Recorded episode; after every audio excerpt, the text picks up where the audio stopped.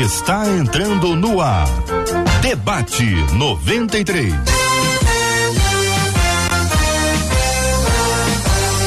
Realização 93 FM. Um oferecimento Pleno News. Notícias de verdade.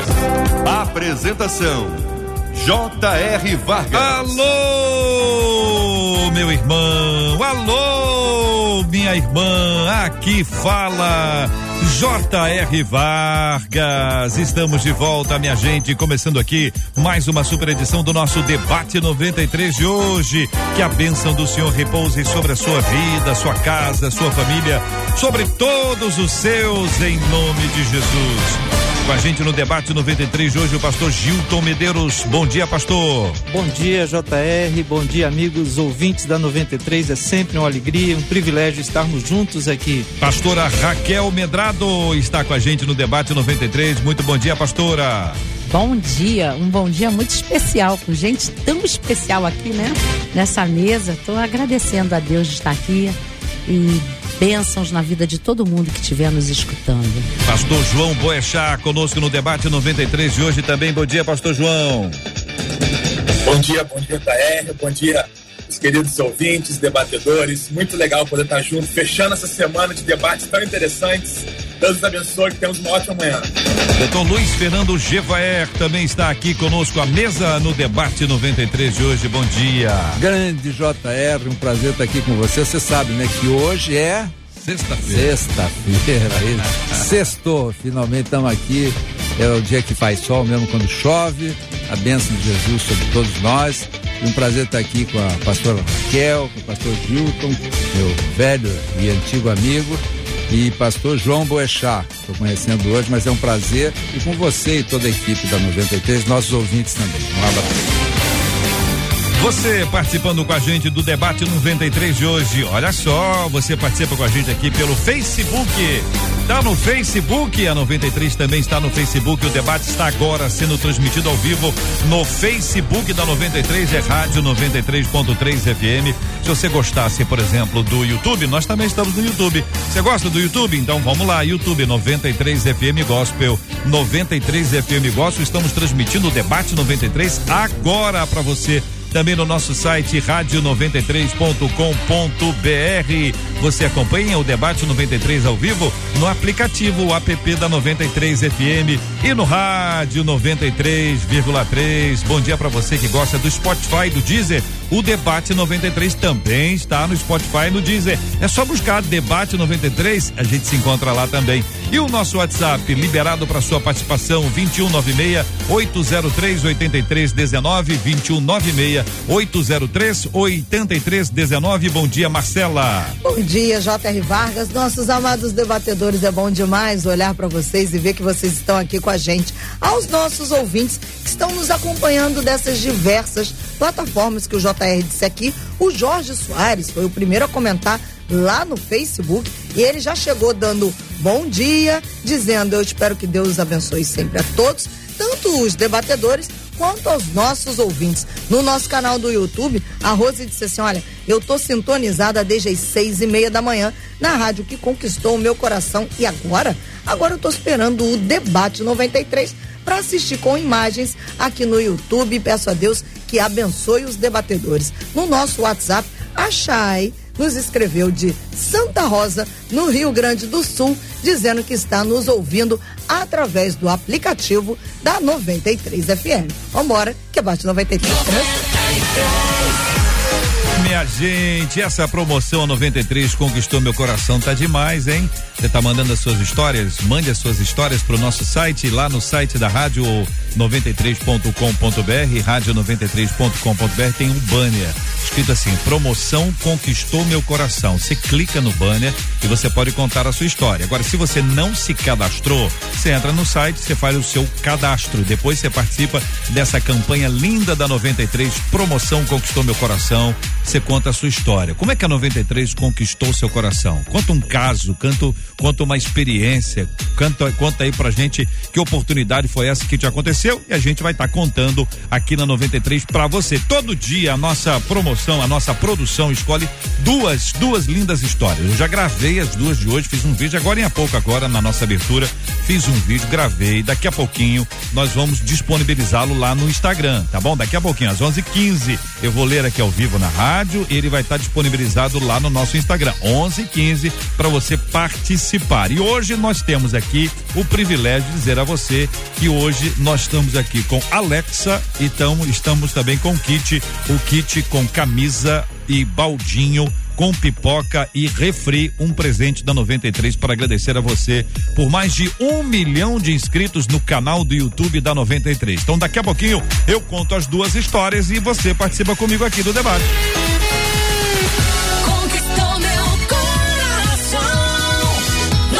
Um dos nossos queridos ouvintes diz o seguinte: olha, como fugir da armadilha de nos tornarmos arrogantes só porque somos bons em alguma coisa?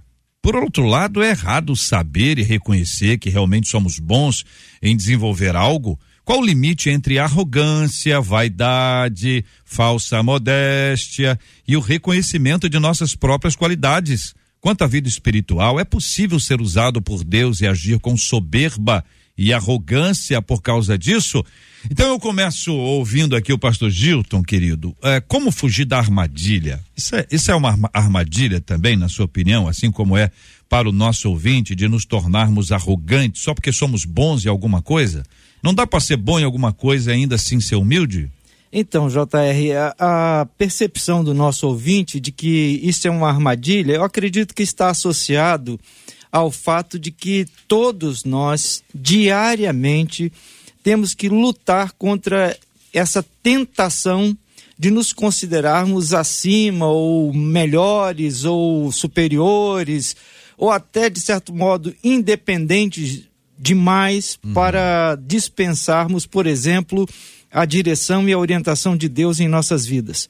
Eu atribuo a, o pecado da queda, aquele pecado inicial, ao sentimento de arrogância. Eva, Adão, uhum. os primeiros é, seres humanos, eles optaram por dispensar a direção de Deus e, de uma forma arrogante, resolveram fazer aquilo que lhes pareceu melhor. Então, a arrogância, esse sentimento, está presente ao nosso lado todos os dias e é preciso vigilância constante, permanente, seguindo aquela orientação de Paulo: aquele que está em pé, cuidado, para que não caia. Olha aí. Pastora, eu queria ouvi-la também sobre o mesmo tópico. É possível ser bom e ainda assim não ser arrogante? Sim. É, eu vou trazer um exemplo aqui que eu, é, é o meu dia a dia. Eu vejo o posicionamento de Paulo quando ele é arguído. Ele fala: sou, sou de origem é, é judia, minha tribo é tal, sou fariseu, sou bom nisso, mas assim poder de Deus se aperfeiçoava na fraqueza dele. E quando a gente tem o exemplo dele em Listra, em outras cidades, eles primeiro foram apedrejados e depois foram bajulados. E quando foram bajulados, queriam oferecer cultos a eles. Ele ficou assim, desesperado. Ele falou: não faça isso, eu não posso receber. Então era um homem que tinha noção do que ele valia, da, do, da condição humana dele, o que ele ofertava para Deus, mas ele tinha noção assim muito grande que sem Deus ele não era nada, ele não era ninguém. Hum. Gevaer, ah, como fugir da armadilha de nos tornarmos arrogantes só porque somos bons em alguma coisa? É, eu acho que a gente tem que examinar um pouquinho do ponto de vista sociológico. Né? A sociedade brasileira, por ser uma sociedade colonizada, ela sempre sofreu de uma síndrome de rebaixamento. Né? Então, uh, as pessoas se sentem menos. E quem tem alguma coisa, quem tem alguma qualidade, uh, tem receio de reconhecer essa, essa qualidade achando que pode parecer arrogância. Eu acho que tem dois pontos importantes para a gente destacar. Um é o que você acha de você mesmo, né? É, que, em que nível você se coloca? Você está é, em processo de crescimento? Você está melhorando? Você está fazendo alguma coisa? Ou você já se acha é, resolvido, etc? Se acha que está resolvido, está errado, porque ninguém nunca está resolvido. Está sempre em crescimento, sempre está aprendendo alguma coisa, etc. Agora, eu acho louvável e, e aceitável e até desejável que as pessoas reconheçam os seus, seus méritos próprios, né? É, a sua luta, os seus resultados. E claro, eu vi recentemente uma entrevista daquele cantor Luciano, uhum. dizendo o seguinte: eu tinha tudo, mas depois que eu descobri a graça de Deus, eu vi que sem Deus eu não sou nada. Uhum. Então, essa consciência também do poder de Deus, eh, de um lado, dizendo que você precisa muito, mas de outro, dizendo o seguinte: olha, Deus me fez a imagem e semelhança dele, então eu sou um filho abençoado, sou filho do rei. Eh, e uma série de outras coisas que fazem com que a gente também eh, divulgue e queira que as pessoas também sintam a mesma coisa. E eu acho que a diferença é como você se vê e como você quer que as pessoas te vejam. Uhum. E a arrogância é como as pessoas te veem às vezes. Pastor João, e o senhor, como pensa e como responde? JR, é, eu acho que arrogância é justamente isso: é você usar alguma informação, algum dom para se diferenciar no sentido de superioridade. Não é uma diferenciação no sentido de apoio, de ajuda, de superioridade. Então você usa aquilo, uma valorização, né, alguma coisa que te valorize, para se colocar numa posição melhor do que o outro em questão de valor. É diferente quando você reconhece um dom seu, reconhece uma graça que Deus te deu, é, por gratidão, por, pelo bem do próximo, por amor ao próximo. Você está fazendo aquilo, seu objetivo é mostrar que você é melhor do que alguém. Então, o nosso ouvinte pergunta, por exemplo, se é possível ter uma vida espiritual saudável e ser arrogante. Não é justamente porque arrogância é estar usando algo que Deus te deu para tentar se mostrar superior ao outro. É diferente de um reconhecimento de alguma coisa. Agora, não é simples. Por isso, como os pastores falaram, é um processo de entendimento também, porque a nossa humanidade, como foi colocado até a questão de Adão e Eva, ela tende a, a usar qualquer informação para tentar se diferenciar e se supravalorizar. Aí vou pegar, por exemplo, a última informação é, sociológica da sociedade brasileira. A gente vem de uma sociedade que vê negativamente é, quando você diz que você é bom em alguma coisa nesse sentido. Então tudo é visto de forma arrogante. Então não é um processo simples, mas é um processo necessário. É necessário porque os dons que Deus nos deu são para que a gente possa também servir um ao outro e crescer junto. E há um processo também de reconhecimento de como Deus age nessas vidas. Mas sim, é sempre um risco de você, você, se você não tiver bem com Deus, bem com o próximo, você vai achar que aquilo ali é para diferenciar e que você se torna é, com um valor maior do que alguém porque Deus tem alguma coisa. Quem é que sabe que a pessoa está sendo arrogante? Ela mesma sabe, o outro sabe, ou só quem sabe é Deus? Era para você escrever.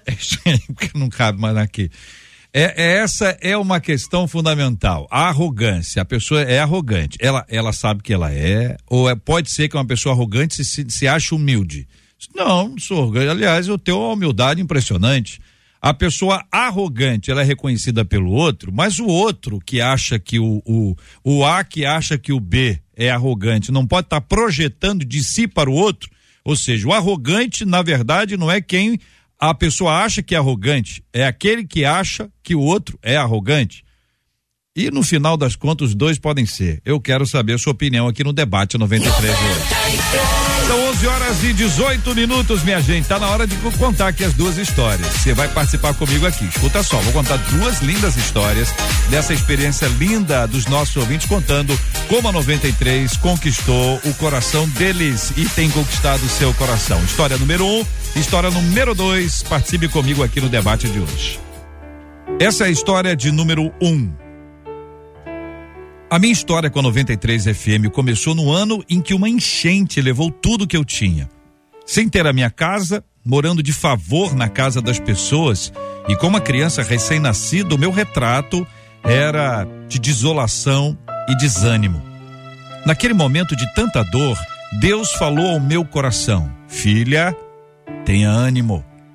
Passados alguns dias após ouvir a voz de Deus, alguém sintonizou o rádio na 93 FM. E naquele exato instante ouvi uma canção que dizia: A glória da segunda casa será maior que a da primeira. Imediatamente percebi que era Deus confirmando o que já havia dito. Hoje, na linda casinha que Deus me deu, a minha companhia constante é rádio que conquistou meu coração. A história número 2. Ouço a 93 FM desde a minha adolescência, quando minha mãe sintonizava em nossa casa. Tenho muitas histórias para contar, mas a que quero destacar é de uma amizade nascida através das ondas da rádio que conquistou meu coração. Em 2012, trabalhava distante de casa e no trajeto a 93 FM era a minha companhia. Constantemente, entrava no ar um pastor que compartilhava uma pequena reflexão eu era tão abençoado que, através de um telefone que ele falou no ar para uma campanha de oração, eu liguei e me apresentei. Pedi para ser incluído no grupo e, a partir daí, tive o privilégio de conhecer este homem de Deus e tê-lo como orientador. O dia em que conheci o pastor Valdir Brasil ficou marcado em minha vida.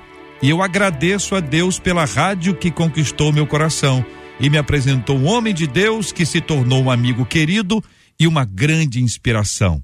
A 93 FM é, sem dúvida, a melhor do mundo. 93. Essa foi a história número 2. Você pode escolher história número 1 um, ou história número 2. Duas lindas histórias, hein? História número 1 um, ou história número 2. Eu gravei o vídeo contando e lendo essas duas histórias. Está lá no nosso Instagram, arroba rádio 93FM, arroba rádio 93FM. Você corre lá, corre lá para participar porque além de você ouvir de novo a leitura, você vai também escolher entre a número 1 um e a número 2. E eu tenho para você aqui uma notícia maravilhosa, porque hoje, hoje, além do nosso kit, que é um kit sensacional, tá aqui na minha mão aqui, ó, esse kit que tem a camiseta, tem a pipoca, tem refri e o baldinho de pipoca para você curtir aí com a 93 FM. Hoje você também concorre a Alexa. Olha aqui, olha aqui, Alexa, Alexa, aqui está Alexa, Alexa, Alexa. Hoje são duas Alexas, minha gente. São duas Alexas, mais o kit da 93 com esse baldinho com pipoca, com a camiseta e com o refri para você participar com a gente. É só correr lá no Instagram da 93. Você vota na história número 1, um, na história número 2, concorra a duas Alexas e mais o kit. Ganha, olhais, concorre quem escreve e concorre quem vota concorre quem escreve e concorre quem vota. Portanto, aproveite a oportunidade, corre lá e participe com a gente aqui do Debate 93 de hoje. É 93! Muito bem, gente, olha só, voltamos aqui e aí eu queria ouvi-los também sobre esse aspecto que envolve arrogância, quem é que sabe que a pessoa é arrogante, Gevaera, às vezes a pessoa pode ter uma aparência de humildade, mas é arrogante até por causa da aparência de humildade. Também há aquele que diz que o outro é arrogante, mas ele pode estar projetando para o outro aquilo que de fato quem é é ele. Como trabalhar esse assunto? É, eu, eu acho que o ponto de vista da arrogância é sempre do observador né? e não da própria pessoa, porque ninguém vai querer um, um, uma característica negativa da sua personalidade. Né? Embora algumas pessoas se achem melhor que as outras. O que eu não acho que é arrogância, eu acho que às vezes uh, algumas pessoas trabalham mais que as outras, produzem mais que as outras, fazem mais que as outras e querem um julgamento diferenciado. Isso eu não acho que é arrogância, isso eu acho que é uma questão de justiça. Né? Arrogância é você querer parecer o que você não é. É você se achar mais do que você é. E eu tenho, eu tenho trabalhado muito, com, principalmente no meu, no meu escritório, níveis de consciência. Né? Então, qual é o nível de consciência que você tem? Quem você é? O que você pode fazer? É, as pessoas à tua volta, quem são? Você saber de você é uma tarefa de pesquisa, de análise e de, de enfrentamento da realidade. Porque se você não está satisfeito com você mesmo, nada impede que você melhore. Uhum. Por exemplo, tem áreas que você pode não estar satisfeito. Por exemplo, lá na, na área cultural, eu não estou rendendo o que eu podia render, eu preciso estudar mais, eu preciso ter mais acesso. Ou na área física, ou mesmo na área espiritual, eu não tenho tido tempo com Deus que eu que eu deva ter uhum. é, em oração, etc. Porque, na verdade, a busca da gente é incessante é, por melhorar, por estar tá mais pleno, para ser mais feliz, para encontrar sentido da vida, né? Então, é, a gente estava aqui brincando no começo sobre é, etarismo. A gente, só os velhos, claro. Hum. Tava, a menina da mesa estava fora e, e o, o, João Bochá também. Né? Eu também. Tô fora nada. Você, você e o Gilton. Ah, você e o Gilton. Tô Você já chamou nada. o Gilton de velho amigo? Velho, velho, amigo. Desde os tempos da Arca de Noé era é. éramos amigos. Exatamente. Então, hum. o que a gente está brincando, porque também há um conceito de que as pessoas de mais idade não, não servem para nada mais. Então tem que ser descartadas ou tem que ser colocadas de lado. E isso é uma coisa tão evidente hoje na sociedade brasileira que tem até um, uma terminologia para isso, é o etarismo. Né? etarismo. Né? Uhum. Pessoas que são discriminadas por serem mais velhas. E eu estava aqui fazendo um autoetarismo, brincando que, é, para tirar a fotografia, que eu sou o pai do Gilton, né? Então, eu posso no máximo ser irmão bem mais velho, né? mas o pai do longe. Pastora Raquel, é, quando a gente fala sobre esse aspecto que que trata a, a, arrogância, que é tão, é tão complexo esse assunto, né, muito, pastor? Muito, muito. E eu estava analisando eu não vou entrar nem na área psicológica, mas assim, quando a gente vai nos textos bíblicos onde fala sobre arrogância, a palavra arrogância está sempre ligada, né, em, em várias traduções e versões, a soberba e, e o, o, o pior, ela nunca está sozinha. É, eu sou arrogante, ponto final. Tá sempre.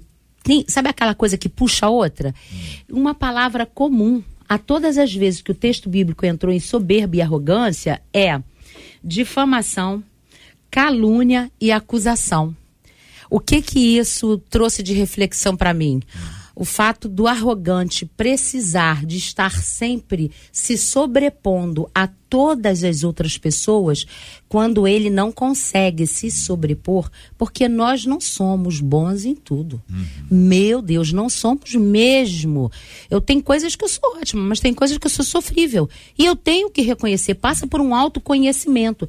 Mas o arrogante, ele tem tanta necessidade de estar sempre em cima que se ele vê que o, o, o, seu, o seu semelhante está se sobrepondo um pouquinho, ele dá uma rasteira com a calúnia, com a acusação. Incrível, é, é, todos os textos bíblicos estão isso. Difamando, entendeu? Por quê? E aí eu continuo me sentindo, olha, mas você é. fez uma pergunta. Ele sabe? Eu acho que na maioria das vezes, ele não tem consciência o quanto que ele é arrogante. Porque a maioria dos soberbos e arrogantes que eu conheço, eles sempre falam, ah, eu sou tão humilde, é. eu sou tão humilde, e não são. Agora, a senhora usou uma, uma expressão, digo senhora por muito respeito, que a senhora é muito jovem, mas porque é, é Puxa, menina, ganhei né? o dia. Né, Não é assim? Meia é ponto dois. É menina. Ai, delícia. E é pastora, a gente tem que chamar de senhora, não é não, Gilton? É verdade. E vocês eu chamo de Gilton, Jevaé. Ah, o João, então, é Joãozinho. Joãozinho. Joãozinho. Joãozinho. Por motivo Agora, a imagem que, que, a, que a senhora fez foi é, a, dar uma rasteira e sobe na pessoa. Ou seja, não deixa a pessoa subir, é. Não deixa a pessoa ficar de pé, fica em cima da pessoa para parecer maior do que já era anteriormente. Essa imagem de rádio forte. Vai, então, vai, JR, voltando à colocação, né, se a pessoa percebe ou ah. se ela é percebida, o que eu, é, de uma forma prática, o que eu poderia dizer é o seguinte: o arrogante, ele é insensível, ele não percebe o outro, ele quer ser percebido, mas ele não percebe o outro. É, as atitudes arrogantes são, em alguns lugares, colocadas como insolentes. Uhum. O, o, o soberbo, arrogante, ele não só despreza o outro, como ele maltrata o outro. É comum no, no, na atitude da pessoa arrogante ela ferir o outro, ela tentar, como já foi dito aqui, menosprezar o outro e até destruir o outro. Agora, quem sente isso? É quem está convivendo com quem é arrogante. É. Nem sempre essa pessoa que está ferindo, que está maltratando, que está diminuindo o outro, tem essa consciência com toda clareza. É possível até que em alguns momentos ele se pegue percebendo a sua atitude. Mas normalmente quem está do lado, que está sofrendo, é que percebe que fulano, Beltrano hum. são arrogantes e estão agindo de uma forma arrogante também. A arrogância machuca, né, pastor João? Arrogância machuca, porque você está criando um relacionamento que está. Quem parte desse relacionamento está sempre tentando se sobressair ao outro. Então não tem, não tem conserto, não tem melhora, não tem crescimento mútuo. O que tem é sempre separação, é sempre distinção. Então ele é o oposto do que o cristianismo propõe. Ele é oposto a uma tentativa de comunhão, a uma tentativa de auxílio. Ela é a separação total. Então é impossível para uma pessoa arrogante, por exemplo, ela ser uma pessoa saudável, porque o objetivo dessa pessoa está sempre se diferenciar de forma negativa, sempre se separar e como os pastores falaram, não é uma separação para simples reconhecimento de quem eu sou, é uma separação para colocar um valor superior ao outro, né? Então, por isso que a arrogância, ela. É, todo, todo, todo ser humano, né, teoricamente, ser humano que vai amadurecendo à medida que ele cresce, à medida que ele se torna um cristão é, e vai andando com Cristo, ele também desenvolve a capacidade de perceber o porquê ele está agindo da forma que ele está agindo. Se ele está agindo porque ele quer, por exemplo, deixa eu pegar o exemplo da pastora que ela deu de 2 Coríntios com Paulo aqui. Paulo está numa igreja que ele plantou, uma igreja que ele desenvolveu a liderança, e a igreja está tá olhando para ele falando: não, você não é nada, a gente não quer mais você aqui. Está informação sobre as suas visões, revelações e dons, não para sobressair e dizer que ele é melhor, simplesmente dizer que é melhor, mas para mostrar para a igreja o que Deus está fazendo na vida dele e para crescimento da, mútuo da igreja dele e da igreja. Então, o, o objetivo da, da arrogância é separar, ela é excluir, ela é mostrar que eu sou melhor. Enquanto o objetivo de uma pessoa que reconhece quem ela é de uma forma saudável é também auxiliar no crescimento mútuo. Logo, a arrogância sempre machuca o JR, sempre. Hum. Quando, por exemplo, é, tem uma pessoa, tem um grupo de pessoas é, fazendo uma entrevista para um emprego. Então tá lá naquela sala lá, tem umas 10 pessoas lá, todos aptos para a vaga. Aí o, o, o quem está é, entrevistando diz o seguinte: olha, eu vou fazer uma pergunta para todos aqui e quem se achar nesse papel que eu vou declarar fica de pé. E ele perguntar assim: quem é o melhor entre vocês aqui? Hum. Você está perguntando para valer? Não, não. não, ainda bem. eu já diria que sou eu. Oh, meu Deus. E aí a pessoa naquela sala tem 10 ali. Aí o. Aí, por exemplo. Os 10 se levantam. Vamos supor que dois dos 10 tenham ficado de pé. Isso quer dizer o quê? Que os oito que não ficaram de pé são melhores do que os dois. Quer dizer que os dois são melhores do que os oito. Quer dizer que os dois se acham melhores do que os, do que os outros. Quer dizer que os oito se acham piores do que os dois. Que leitura vocês fazem? Eu acho que é pegadinha do entrevistador. é, eu também acho. Pois é, ela é. Mas e aí, como é que, como é que se posiciona no momento é, como eu esse? acho que o grande ela, problema... Ela, ela se reconhece e diz assim, olha, eu sou, eu, eu não conheço os outros aqui. Exato. Mas eu sou o melhor que eu conheço. O melhor que eu conheço sou eu, não conheço os outros. É. Então eu fico de pé. Ou então disse, olha, eu sou muito humilde, eu conheço os meus pontos fracos. Eu sou sofrível em algumas coisas. E talvez aqui os que estão aqui ao meu redor sejam melhores do que eu é melhor ficar quieto. Aí o entrevistador está buscando, às vezes o entrevistador está buscando -se gente que tenha capacidade de aprender. Isso. E então, se você sabe muito, Equilíbrio. você não quer aprender, você veio para ensinar, você, entendeu? Olha, tem várias possibilidades. É, Zevaé já raciocinou todas. Vai lá, Zevaé. É, eu, eu acho o seguinte, que o contraponto da arrogância é a falsa modéstia. Então, Uh, você identifica perfeitamente aqueles falsos modelos. E tem na igreja também. Claro. Aquele, lugar, todas as pessoas acham que eu sou o melhor pregador das Américas, né? Mas eu acho isso um exagero, talvez do Brasil no máximo, né? então, existem essas coisas que acontecem. Agora você vê, a, a, o mercado competitivo da, dos negócios e do, dos empregos, etc., e a própria sociedade hoje uh, exige que você concorra com alguém. Então, e é uma concorrência infindável, porque você nunca vai ser o melhor. Sempre vai ter alguém melhor que você. Então, o cara faz lá, antes tinha que ser, ter um bacharelado, tinha que ter um curso superior. É. Tá, daí você era o máximo. Já não serve mais, tem que ter um mestrado. Aí mestrado também não serve mais, tem que ter um doutorado e agora o pós-doutorado e o segundo pós-doutorado. Então, as pessoas estão correndo atrás do vento mesmo. Então, não só na, na visão acadêmica do conhecimento, mas também na, nas posses também. As pessoas querem ser valorizadas pelo que elas têm e não pelo que elas são. E às vezes elas não valem nada nem pelo que elas são, nem pelo que elas têm. Né? Então, eu acho que essa consciência, uhum. eu me converti velho, me converti com 43 anos.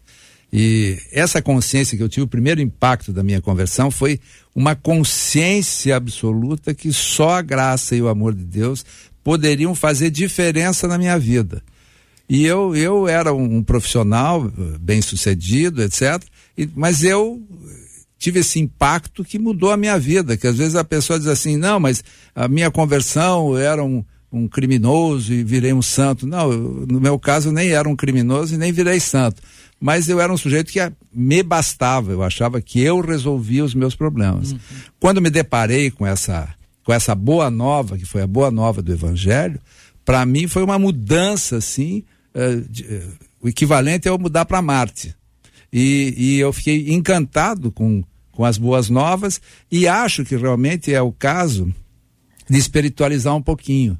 Hum. Porque nós estamos numa sociedade muito materialista, pessoas uh, autossuficientes, se garantindo pelo que eu, por, pelo cargo que eu exerço, uh, sei eu, pela situação política, ou econômica, ou financeira, ou o poder que os homens me dão, mas a consciência, isso que eu vi nesse cantor Luciano do hum. do é, Zezé de Camargo, Camargo. isso, São e Luciano, Camargo. ele se converteu, abraçou a fé e está largando a, a ele, o canto ele dele. Fez, ele fez uma observação muito interessante sobre a mãe dele, né? Hum. Ele disse que ele, ele agradece muito a Deus que a mãe dele nunca desistiu dele. Legal. Que ele é fruto das orações da mãe dele. Você imagina a mãe de dois cantores, bom, a história deles é, é muito conhecida, mas você imagina Sim. dois cantores conhecidos, famosos, aquela estrutura toda de vida, riqueza, muita riqueza, muito dinheiro, o pessoal ganha muito dinheiro.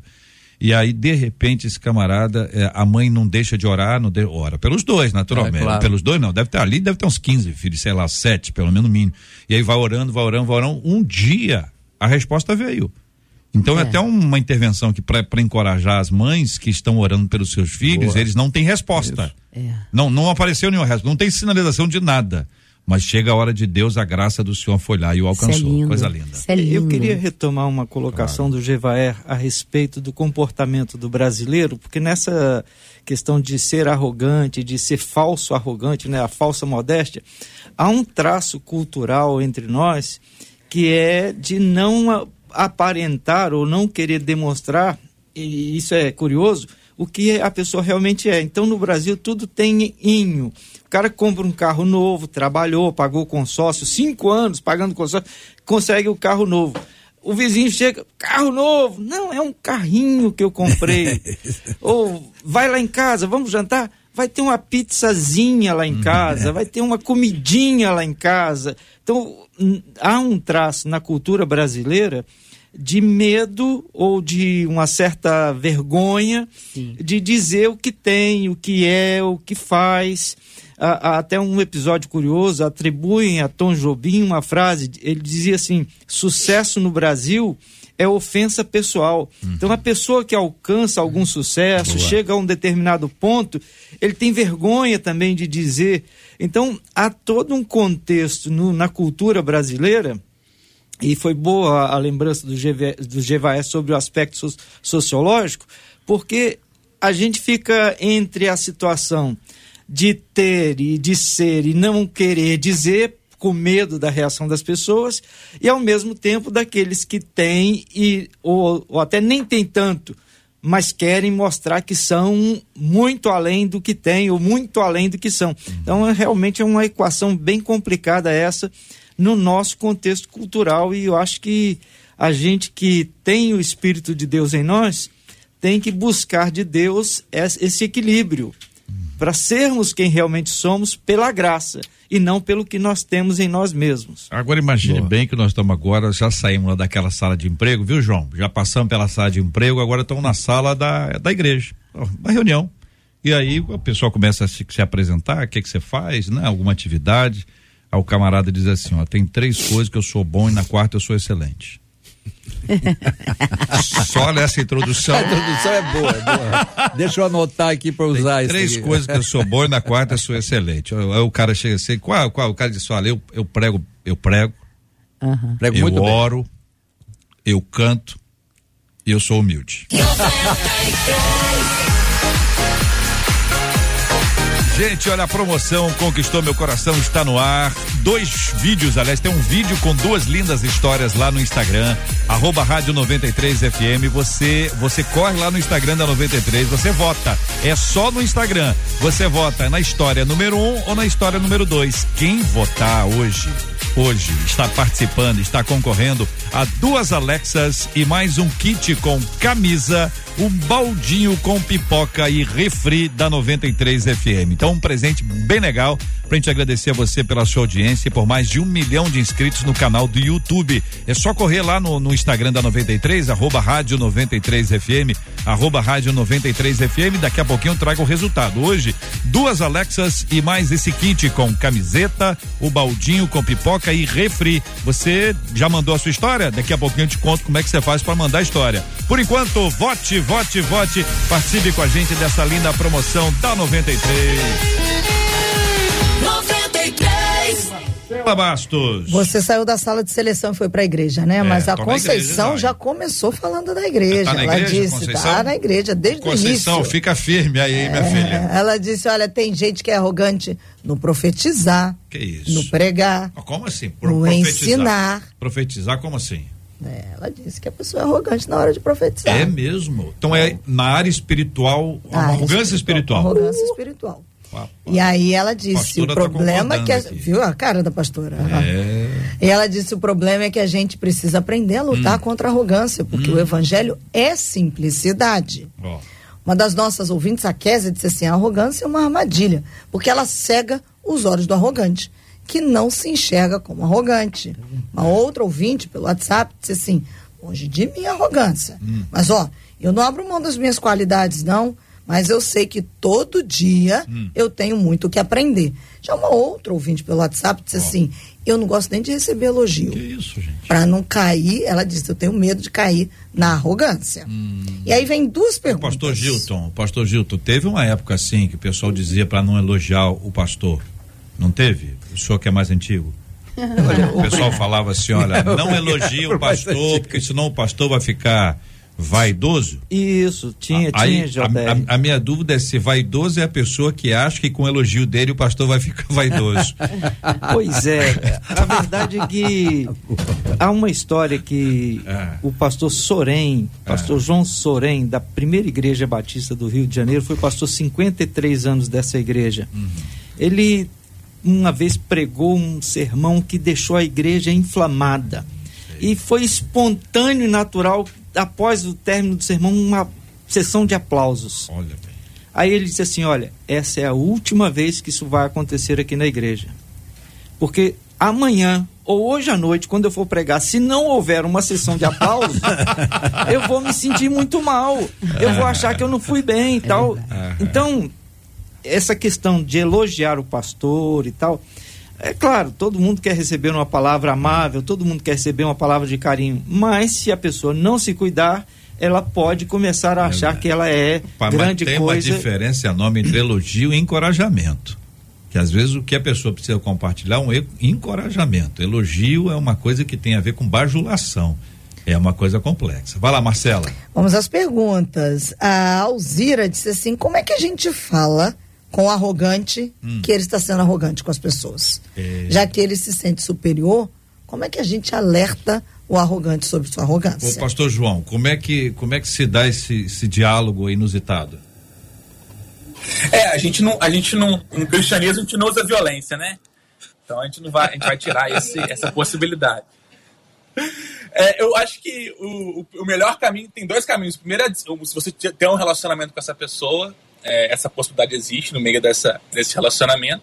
Mas o que melhor funciona de estratégia é pedir alguém que tenha algum tipo de liderança espiritual sobre essa pessoa para falar sobre ela também.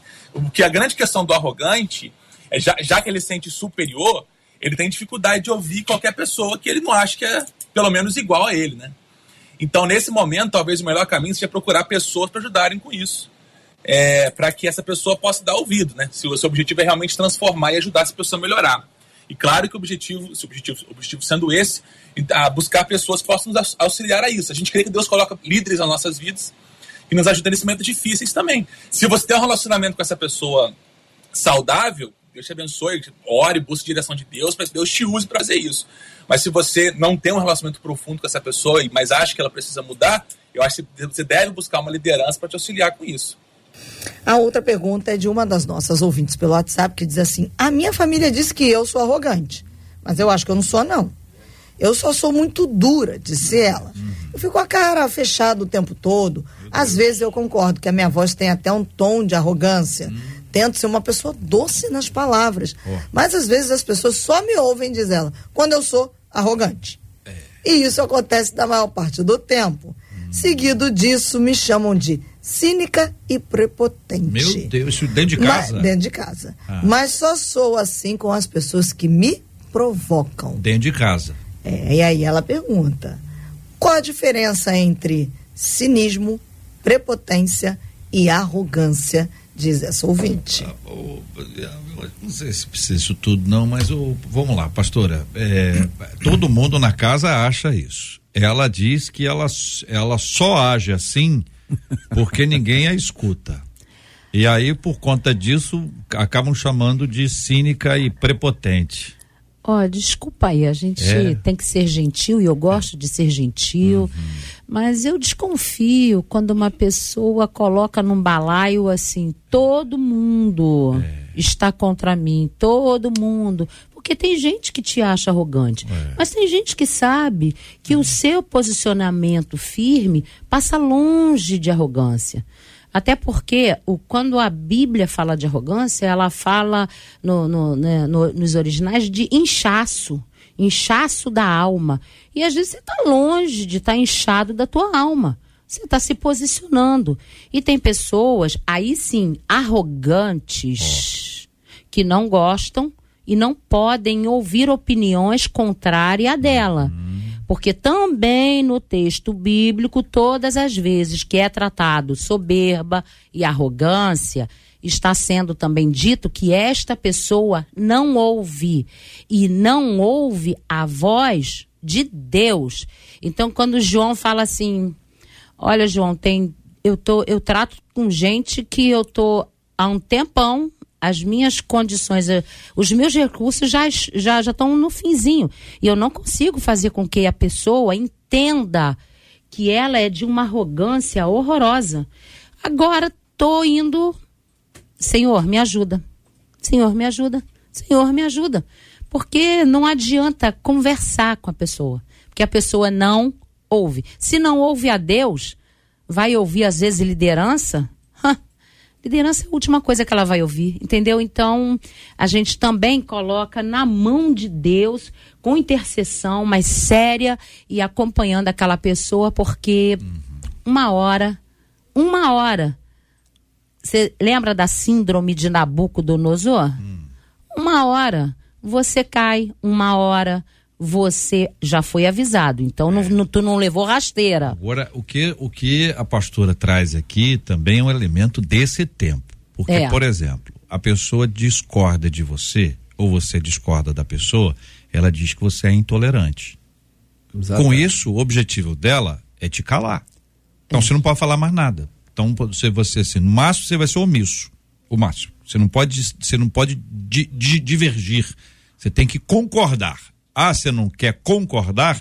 Então você tem que se omitir, é o que se quer. E da mesma forma, esse discurso de que o outro é arrogante, tira do outro, às vezes, essa, essa autonomia que é dada a ele de escolha, que trabalha isso num tom muitas vezes firme, que pode não ser arrogância, pode ser simplesmente um tom construtivo, uma pessoa que vai resolver ênfase, e tudo mais. Ênfase. Então, ênfase. ênfase. Então tem sempre os dois lados, né, senhores? Pois é, JR, pensando hum. nesse, nessa situação familiar, né? Às vezes, eh, a, os laços familiares levam as pessoas a não respeitarem alguns limites. Há uma certa invasão de privacidade, há uma certa é, um certo abuso. É. Então, muitas vezes, a pessoa que tenta criar um equilíbrio, tenta dar uma direção, ou até criar na família um certo respeito entre as pessoas que convivem, ela é confundida com alguém que é arrogante, que é prepotente, que é autoritária, que quer mandar e tal, quando na verdade é a pessoa que está tentando trazer algum equilíbrio àquele caos familiar. Então é, é, bem difícil você pegar uma situação familiar e dizer, não, realmente isso é arrogância, não, realmente isso é prepotência. Porque as, as relações familiares, elas são muito complexas e a tendência é de que haja abusos e falta de respeito aos limites. Uhum. E se alguém tentando colocar algum parâmetro, esse alguém será sempre visto como muito prepotente, muito duro, muito severo. Uhum. E aí vem, ah, você fala isso, mas você não tem autoridade para isso. É o cínico. Você uhum. fala isso, mas você também faz isso. Então, realmente, definir o que, que realmente é, no caso da, da ouvinte, é muito difícil, porque tem que entender qual é aquela dinâmica familiar. Eu tenho, eu tenho tido bastante experiência profissional com inventários litigiosos. É, geralmente tem alguém, alguma pessoa dentro da família que, por estar vivo, mantém a harmonia mínima necessária para as pessoas não se atacarem. Mas quando essa pessoa morre, que geralmente é a matriarca, esse papel de conciliação, geralmente a mulher exerce isso muito bem, aí acabou o limite e as pessoas se atacam e tem inventários que ficam litigiosos ao extremo, trazendo situações de quando eram crianças, os irmãos, entendeu? Que uma vez, numa festa de aniversário de um, e tem patrimônios enormes que ficam sendo disputados a tapa na justiça por conta desse conceito que um tem do outro dentro da família. Uhum. É, você trabalha com família também, eu sei disso, e, e é, é, é o lugar ideal para você pesquisar essas deformações de conduta. Porque são personalidades diferentes, são temperamentos diferentes. Um pode ser mais conciliador, outro menos conciliador. Um tem mais liderança, outro tem menos liderança. E é muito complicado. Eu, eu tenho aquela brincadeira que a gente fala que é ah, o conceito gospel de falar mal dos outros. Diz assim, ó, todo mundo diz que aquele sujeito não é. vale nada, mas eu não acredito nisso. É. Eu, eu tenho certeza que o pessoal está errado, mas todo mundo fala. É. Então, Uh, geralmente, se todo mundo fala, é porque a pessoa é. Né? Se todo mundo está falando de você, presta atenção que alguma coisa não está enxergando. Né? Muito bem, querido pastor João, a última colocação que a nossa ouvinte faz, que o nosso ouvinte faz, é quanto à vida espiritual é possível ser usado por Deus e agir com soberba e arrogância porque é usado por Deus? E aí é um aspecto que, que envolve uma estratégia, né? Às vezes o inimigo cria, cria ciladas, né? É, é, exatamente. Deus usa até uma mula, né? Então, Deus pode usar quem ele quiser. Agora, ter uma vida espiritual saudável e arrogante é impossível justamente porque, como a gente está falando desde o começo aqui, a arrogância tem a ver com uma tentativa de diferenciação, de superioridade. Então, a primeira que a gente, que a gente é, talvez uma das orações para a gente fazer hoje, em casa, depois que a gente tiver o nosso momento com Deus, é que o Espírito Santo revela nosso coração como é que está a nossa relação com a, com a soberba, com a arrogância, né? essa, essa busca de tentar entender isso, porque, como o próprio Paulo fala, vou usar de novo o exemplo da pastora aqui em 2 Coríntios, Paulo fala assim: para que eu não me engrandecesse das coisas que eu vi, das visões que eu tive, Deus me colocou um espinho na carne e um mensageiro de Satanás, para que eu não, não me soberbesse. Então, é, eu espero que a gente não precise também passar por isso, ter esse espinho na carne, porque a gente não se soberbeça.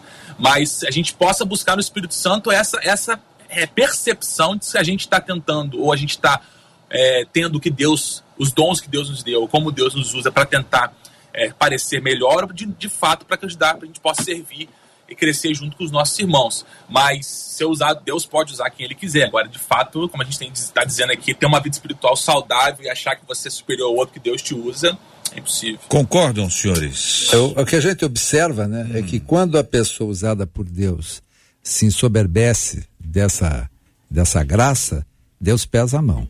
E Com pesa certeza. a mão forte, né? É, o exemplo de Saul é bem, bem característico Sim. disso, né? Homem escolhido, ungido, tinha o poder. Era bonito, era grande. Bonito, é, o tipão, né? Parece que até cabelo branco ele tinha. Tinha, tinha. Era advogado ah. Meu Deus. Era. Advogado era. Pois é. Quem está acompanhando pela internet é que sabe. É. Mas, só concluindo, então. Ah quando a soberba ele toma fica te conta... atrapalhando, né, Gilton? Não, ele deixa ele falar. Ele contribui. a mesa tá uma delícia de um hoje. advogado depois. É melhor, é, é, é melhor tomar cuidado. Tá, tá Exemplo bom. Ah. Mas só para concluir, então Saul, quando ele é tomado pela soberba, ele cai. É simples assim. Ele era usado por Deus, deixou a soberba tomar conta, caiu. Pastora. É, e, e ser usado por, de, por Deus e ser soberbo tá rasgando, tá ras, mas rasgando mesmo e sem e sem problema de consciência uh, o princípio que Jesus nos deixou. É, seja a atitude de vocês a mesma de Cristo Jesus, que embora sendo, ele tinha consciência de tudo que ele era. Ele sabia de onde ele tinha vindo, ele sabia quem ele era, ele sabia as qualidades, ele sabia tudo que ele possuía. Mas ele não se considerou, sabe? Sendo, não se considerou. E se esvaziou, né? Então, é, é, tão bom quando a gente tem essa, esse, esse autoconhecimento de si próprio e sabe todas as qualidades que Deus te deu, até para benefício do reino, para crescimento do reino, mas você não se considera superior ao reino ou quem está no reino junto com você. Aquilo vai servir para edificação, para crescimento, para a honra, para a glória do nome de quem te deu e não do seu. Passa longe do seu nome, passa muito longe. Bem isso é longe. é muito interessante. Eu, uma vez eu vi uma, uma palavra muito, há muitos anos, me marcou profundamente, já contei aqui algumas vezes. Mas um amigo querido, a gente tinha um grupo de evangelismo urbano muito doido. E quando a gente estava falando um dia sobre expulsar demônios, ele disse: olha, o problema da gente não é expulsar o demônio. O problema é que quando a gente expulsa, às vezes, uma estratégia diabólica é sair imediatamente para que a gente se sinta com autoridade. E esta, esse sentimento, essa sensação de autoridade é, na verdade, uma estratégia, uma cilada para prender a gente na vaidade, que é uma das piores coisas que tem. Uma outra história, um pastor bem experiente, que todas as vezes que subia ao púlpito para pregar, ele dizia: Jesus, Jesus, Jesus, Jesus, até que ele chegava ao púlpito, abria a Bíblia dele, pregava. Que ele cresça e que a gente diminua. diminua. Acho que essa deve ser a nossa busca constante, em nome de Jesus.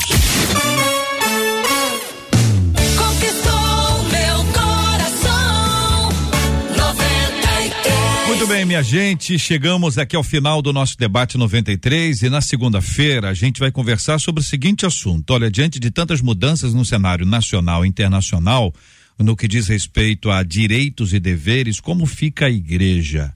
Quais os caminhos para que uma igreja seja juridicamente organizada? Que exigências legais devemos cumprir? Existe um risco real de nossa liberdade religiosa ser afetada? Acho que o que interessa a maioria aqui é a liberdade religiosa. Afeta, não afeta, o que está em jogo aí? Tem muita fake news, né? Tem gente que diz: olha, a partir de agora não pode aparecer para alguém no Instagram gritando, dizendo uma coisa ou outra, a gente não sabe se é verdade. Agora, se for verdade, tem coisa aí que a gente vai ter que reaprender não pode dizer isso, não pode dizer aquilo, não pode pregar sobre esse assunto, não pode impedir que uma pessoa queira casar na sua igreja, vão obrigar os pastores a realizarem casamentos ah, sobre os quais ou com os quais ele, ele discorda. Como é que nós vamos agir nesse tempo em que parece uma coação pública? E não vem só de fora, não, viu? Vem de dentro. Muita gente de dentro dizendo: olha, eu acho que tinha que ser assim. Esse negócio não pode. A gente vai falar sobre esse assunto na segunda-feira. Muito obrigado, querido pastor Gilton Medeiros. Deus abençoe, pastor. Obrigado, JR. É sempre um privilégio, sempre um prazer estar aqui. Eu quero deixar, JR, um abraço para um ouvinte que eu descobri do, do, debate da 93. É o Estevão. Ele trabalha na portaria do prédio, do edifício onde eu moro. E eu mando um abraço então para o Estevão que está nos ouvindo agora. Obrigado, Estevão, pela sua audiência. Que Deus te abençoe aí na sua atividade, meu querido. Tra trabalho muito abençoado. E você é uma referência no prédio. Você sabe que você, você é uma referência no prédio. Que Deus te dê a graça de ter sempre uma palavra boa para compartilhar com as pessoas, assim como o pastor Gilton trouxe para você agora uma palavra boa, querido Estevão. Muito obrigado, pastora Raquel Medrado. E pode dar abraço? Vou dar um abraço para o pessoal, os, os meus queridos da Igreja Assembleia de Deus, Filadélfia, em Jardim América. Hum. E Assembleia de Deus, Filadélfia, em Parada de Lucas, a famosa Igreja da Garagem. É, porque no último eu não mencionei jardim, deu um probleminha. É. E ó, tem um taxista, eu entrei um ah. dia desse, ele falou assim: Eu conheço a sua voz. Olha. Eu falei, o quê? Dá um tempo. Não, a senhora já participou da 93, porque eu conheço todo mundo que vai na 93. Olha só. Falei, que legal. Então, taxista não, um, um, motorista de aplicativo, um Uber. Então eu sei que ele está ouvindo porque ele é fiel. Então vai um abraço aí para você, de todo mundo que está aqui. Né? De Deus te abençoe, querido. Deus te guarde aí, tá bom? Que você tenha aí um tempo muito bom, por onde você for, que os anjos do Senhor, segundo as ordens dele, acampem-se ao seu redor em nome de Jesus. Doutor Luiz Fernando Gevaer, muito obrigado, querido. Eu que agradeço, JR. Para mim é sempre um prazer enorme vir aqui no, no, programa, participar com esse pessoal tão animado, os companheiros aqui de debate, doutora Raquel, o João, uh, o Gilton, e você também, JR, o pessoal da estrutura, Marcela e todo mundo. Meu super abraço, um ótimo final de semana para todo mundo e um beijo na minha mulher que está me esperando daqui a pouco. Muito bem. Autoridade é, é quem manda. Quem manda é. Cristina, doutora Cristina, um abraço para ela. Pastor João, querido, obrigado, meu irmão. Ah, JR, muito obrigado. Sinto muita saudade de estar tá aí presente. É... Mas quando vier ao Canadá, visita a gente aqui, por favor. Vai ser um prazer, meu irmão. Ainda mais você com essa bandeira aí logo atrás de, de você, à sua esquerda, que tremula apesar da ausência de vento. Que maravilha. Muito obrigado, pastorzão. Deus abençoe o senhor aí no tempo aí. Canadá tá uma festa. Que Deus abençoe vocês. Muito bem, minha gente. Olha, vamos aqui ao resultado de hoje. A história que ganhou foi a história número um. A história que ganhou hoje foi a história de número um. Quem escreveu foi a Deise, Deise Maria da Costa.